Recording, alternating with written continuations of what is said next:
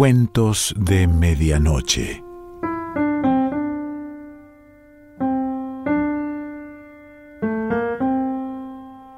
El cuento de hoy se titula Las ruinas y pertenece a Michael Moorcock.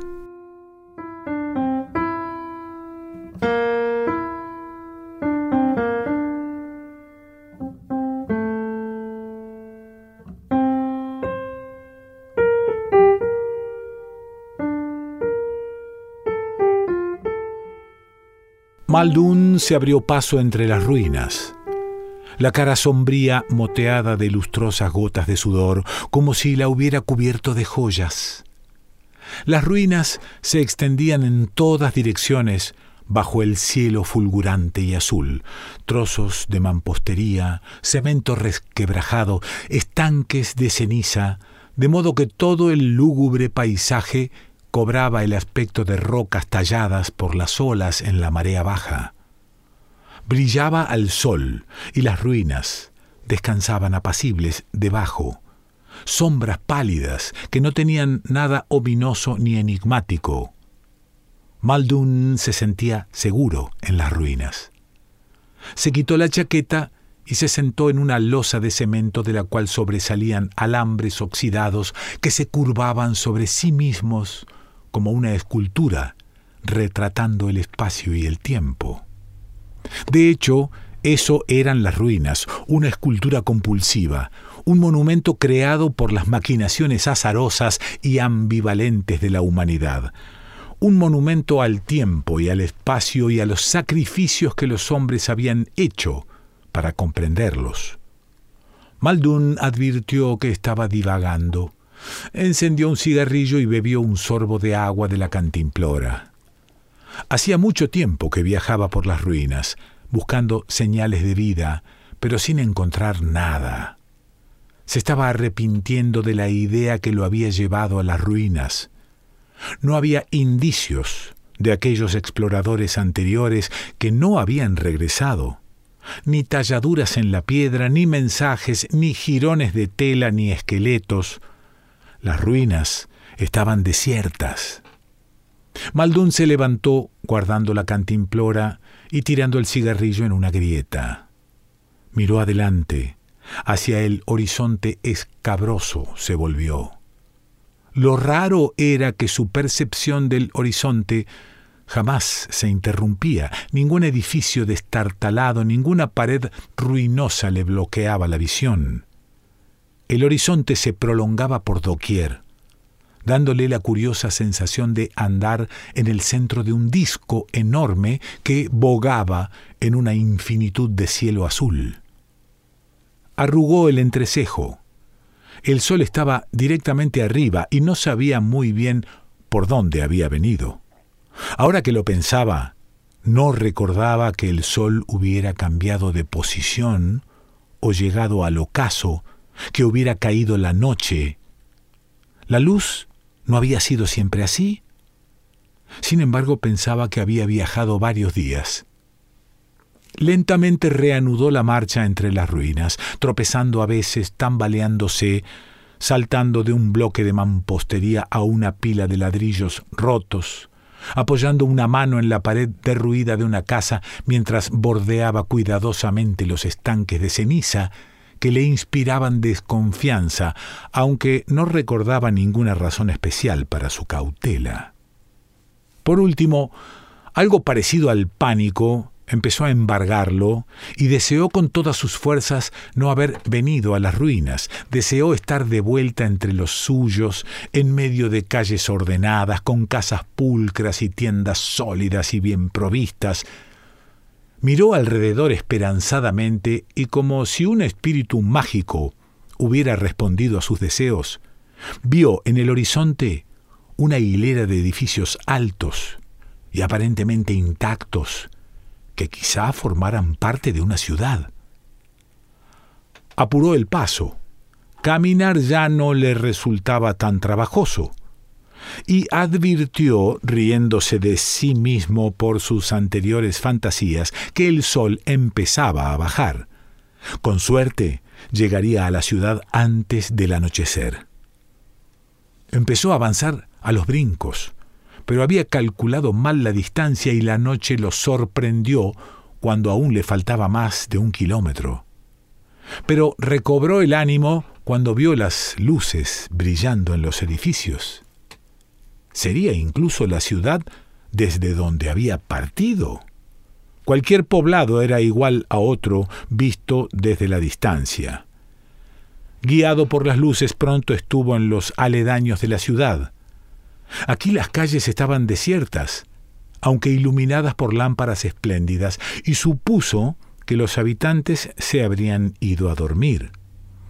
Acercándose al centro de la ciudad, oyó el bullicio del tráfico y vio autos que recorrían las calles, gente en los bulevares, cafés abiertos para la clientela. Ignoró esa sospecha de que la ciudad tenía un aire inconcluso. Estaba cansado y veía las cosas eh, en una perspectiva muy especial. Además el sol caliente del día bien podía haberlo afectado. La ciudad era nueva para él, aunque familiar en su disposición general. Estaba, como la mayoría de las ciudades que conocía, planificada alrededor de una plaza central, y las calles principales nacían de la plaza como rayos de una rueda con un círculo exterior de suburbios. Maldun entró en un café y pidió algo de comer. El dueño era un viejo con cara de ñomo, de modales respetuosos. Le trajo el plato de comida, eludiendo la mirada de Maldun. Maldun empezó a comer. Al rato una muchacha entró al café, echó una ojeada a las pocas sillas disponibles y eligió una frente a Maldun.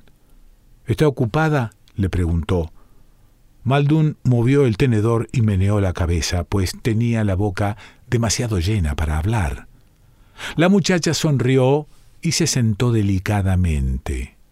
Recogió el menú y lo estudió. Después le hizo el pedido al dueño, quien asintió con un ligero cabeceo y volvió presurosamente a la cocina. Es una hermosa noche para esta época del año, ¿verdad? dijo Maldún. Ah, sí, la muchacha parecía desconcertada. Lo siento, dijo él. Espero que no piense que estoy. No, no, no, no. Acabo de llegar de las ruinas. Estuve explorando un poco. Se extienden durante kilómetros y kilómetros. A veces pienso que deben cubrir todo el planeta. ¿Alguien lo sabe? La muchacha rió. Lo noto cansado. ¿No le convendría dormir un poco? Eh, soy nuevo aquí. ¿Puede recomendarme un hotel? En realidad no. Siendo residente, como quien dice, no sé mucho sobre hoteles, pero calle arriba hay uno que tiene un aspecto decente. En tal caso probaré suerte allí. Trajeron la comida de la muchacha. Ella le agradeció al dueño con una rápida sonrisa. Maldun vio que había pedido lo mismo que él. La dejó comer sin interrumpirla. Ahora que estaba sentado, sentía el cuerpo entumecido de cansancio. Ojalá pudiera dormir toda la noche. La muchacha se levantó, lo miró con curiosidad. Será mejor que le muestre dónde está el hotel, dijo, sonriendo afablemente. Oh, gracias. Maldun se levantó y salió del café con ella. Mientras caminaban por la calle, pensó en algo ¿No tendría que haber pagado la cena? No podía recordarlo, pero llegado el caso el dueño del café no le habría permitido marcharse así, de modo que todo debía estar bien. Caminó junto a la muchacha, los hombros hundidos como si llevara un gran peso a cuestas, los músculos doloridos y las piernas débiles. ¿Cómo había logrado cruzar un sector tan vasto de las ruinas? Habría caminado todo ese trayecto. ¿Cuál trayecto? ¿Cuánto? ¿Hacia dónde? ¿Estás seguro de que podrá llegar? dijo claramente la muchacha acercándole los labios al oído. Sí. Adelante entonces, falta poco. Él la siguió, pero ahora se estaba arrastrando. Oyó que una voz, que no era la suya, gritaba ¿Alguien puede darme una mano? Estaba tendido en la superficie irregular de las ruinas y el sol alumbraba directamente allá arriba. Se volvió y vio el horizonte a lo lejos. Miró en la dirección opuesta y también allí las ruinas se extendían hasta el horizonte. Se sintió como un gigante despatarrado, crucificado a las ruinas. Mientras se incorporaba para sentarse, su cuerpo pareció reducirse hasta recobrar el tamaño normal. ¿Tamaño normal? ¿Cuál era el tamaño normal? ¿Con qué criterio podía medir las ruinas?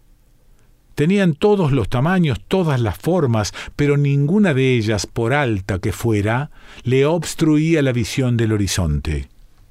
Había perdido la chaqueta y los cigarrillos. Se levantó penosamente y miró en derredor. Era algo así como un paria. No podía recordarlo. Debía estar allí por alguna razón. Alguien lo había puesto allí. La gente de la ciudad se había tomado el trabajo de llevarlo hasta allí, ¿o no?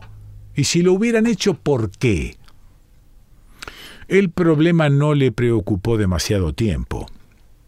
Echó a andar nuevamente entre las ruinas, deteniéndose a veces para inspeccionar un edificio que parecía cortado transversalmente en el centro, los pisos intactos y expuestos como una casa de muñecas. Pero no podía descubrir ninguna pista para responder a ninguna de las preguntas que vagaban dispersas por su mente. A esta altura, incluso había olvidado la ciudad, había olvidado que había tenido una chaqueta, que había fumado cigarrillos, no sentía necesidad de esas cosas.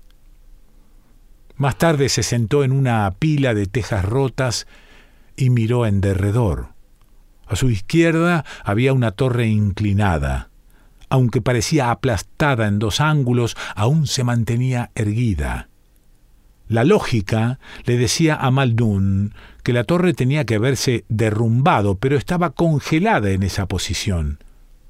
Dejó de mirarla, pero demasiado tarde para contener la creciente sensación de miedo que creaba esa figura.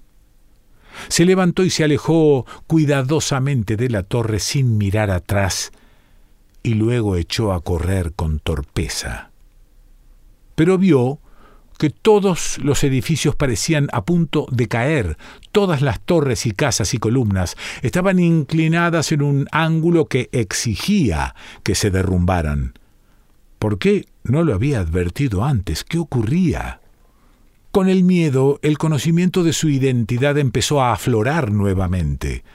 Recordó su nombre, parte del pasado hasta su visita de la ciudad. Luego recordó que había viajado días por las ruinas, bajo un sol que nunca bajaba y un cielo que nunca cambiaba, viendo por todas partes un horizonte que tenía que estar bloqueado por los grandes túmulos de escombros y sin embargo no lo estaba.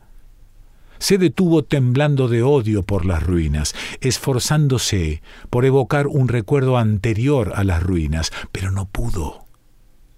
¿Qué es eso? Sueños, alucinación inducida, locura. Tenía que haber algo más que las ruinas. La ciudad había sido solo una ilusión.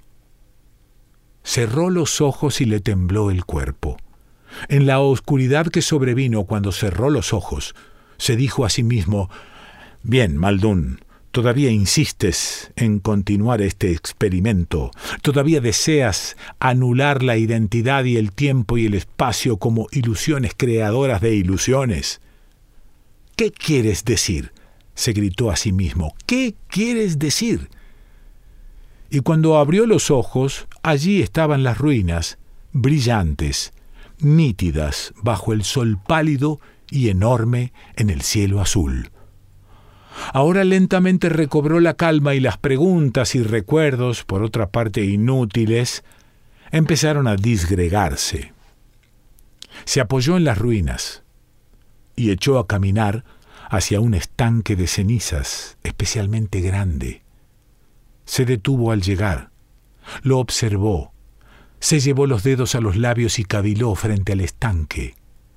Recogió un ladrillo roto y lo arrojó a la ceniza gris. Cuando llegó a la superficie, el ladrillo desapareció sin agitar la ceniza. Maldún tomó otro ladrillo y otro y los arrojó. Ocurrió lo mismo. No ocurrió lo mismo. Lo tapó una sombra. Miró hacia arriba y vio un edificio alto elevándose encima de él. Consistía en un tubo enorme construido con bloques de cristal, con una serie de plataformas que subían y subían hasta la cima, donde estaba la última plataforma, cubierta por una cúpula. Allí había un hombre que le hacía señas. Corrió hacia la torre. Descubrió que podía saltar a la primera plataforma y de allí a la siguiente, y así llegó a la plataforma cubierta por la cúpula. Un hombre parecido a una rana lo estaba esperando. Mira allí abajo, Maldún, le dijo. Maldún miró la pulcra ciudad que se extendía abajo. Cada manzana tenía exactamente las mismas dimensiones. Cada cual era cuadrangular. El hombre agitó la mano reptílica. La luz brillaba a través de ella, gris como la ceniza. Un país es como una mujer, dijo el hombre. Mira allí.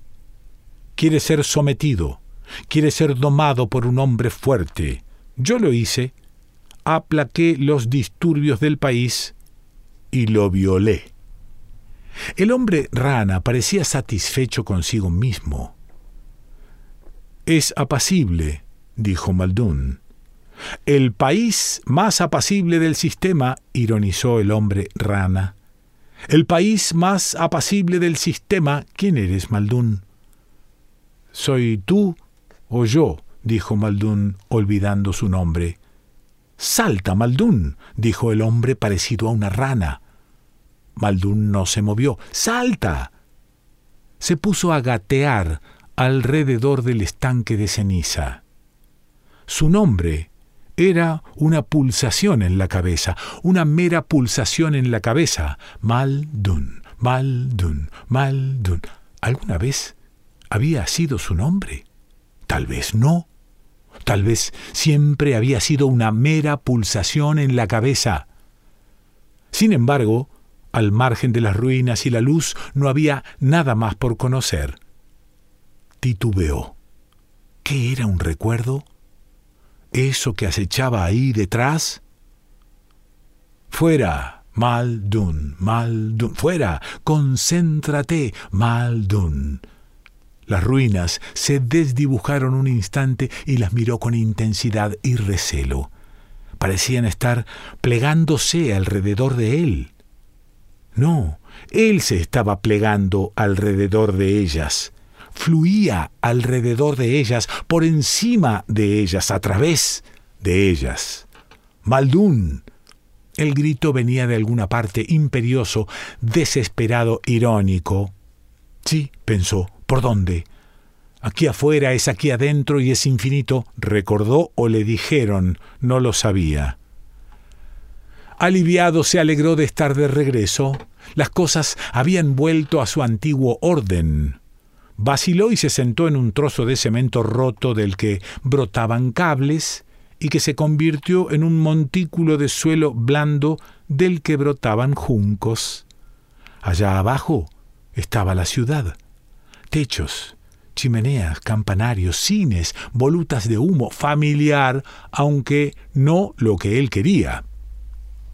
Se levantó del montículo y echó a andar por el sendero de la ciudad, todavía sin saber del todo quién era, por qué era, qué era y cómo era. ¿Por qué me obstino en intentarlo? pensó. Un día no podré reunir suficiente voluntad para volver y me encontrarán aquí, delirando o acurrucado como un bulto. No obstante, aún no podía decidir qué era verdad la ciudad o las ruinas. Ambas son reales, pensó mientras abandonaba el pastizal y se internaba en la carretera de la ciudad. Caminó a grandes trancos por la carretera, pasando bajo un puente ferroviario de vigas gruesas y pintura verde descascarada. En una esquina dobló hacia una calle lateral impregnada del olor humoso del otoño. Las casas eran de ladrillo rojo, tenían jardines diminutos inmersos bajo setos enormes y exuberantes. Detrás de un seto oyó gritos de niños. Se detuvo y asomó la cabeza por el seto, observando cómo jugaban con los bloques de color, apilándolos y derribándolos. Cuando uno de los niños notó su presencia y lo miró, Maldun se echó hacia atrás y siguió caminando por la calle. Pero no podía escapar impunemente. Es él, gritó el niño, y lo siguió calle arriba mientras sus compañeros coreaban rítmicamente. Loco Maldún, loco Maldún, loco Maldún. Fingió no oír nada. Solo lo siguieron hasta el fin de la calle y Maldún agradeció tener al menos esa suerte.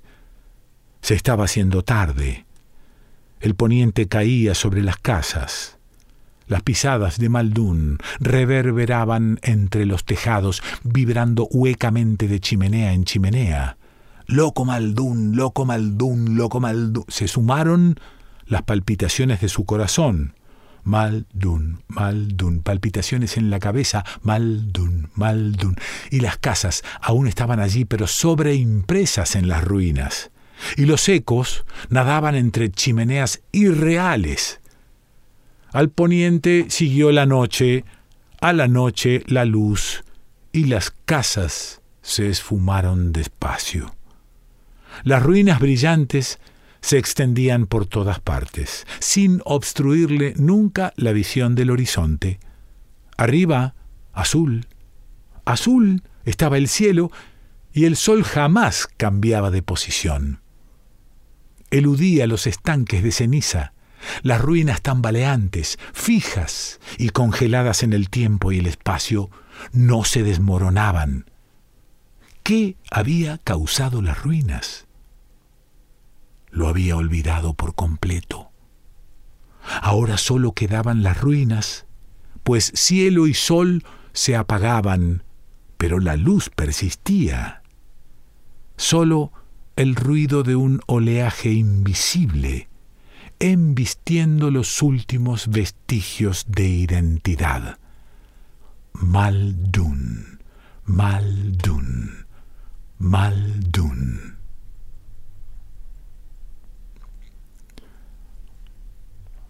Michael Moorcock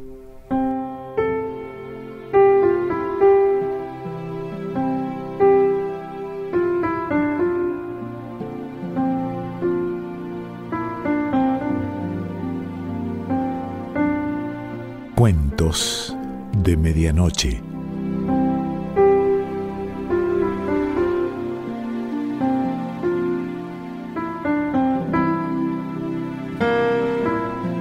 Selección Pancho Mondino. Idea y lectura Quique Pessoa.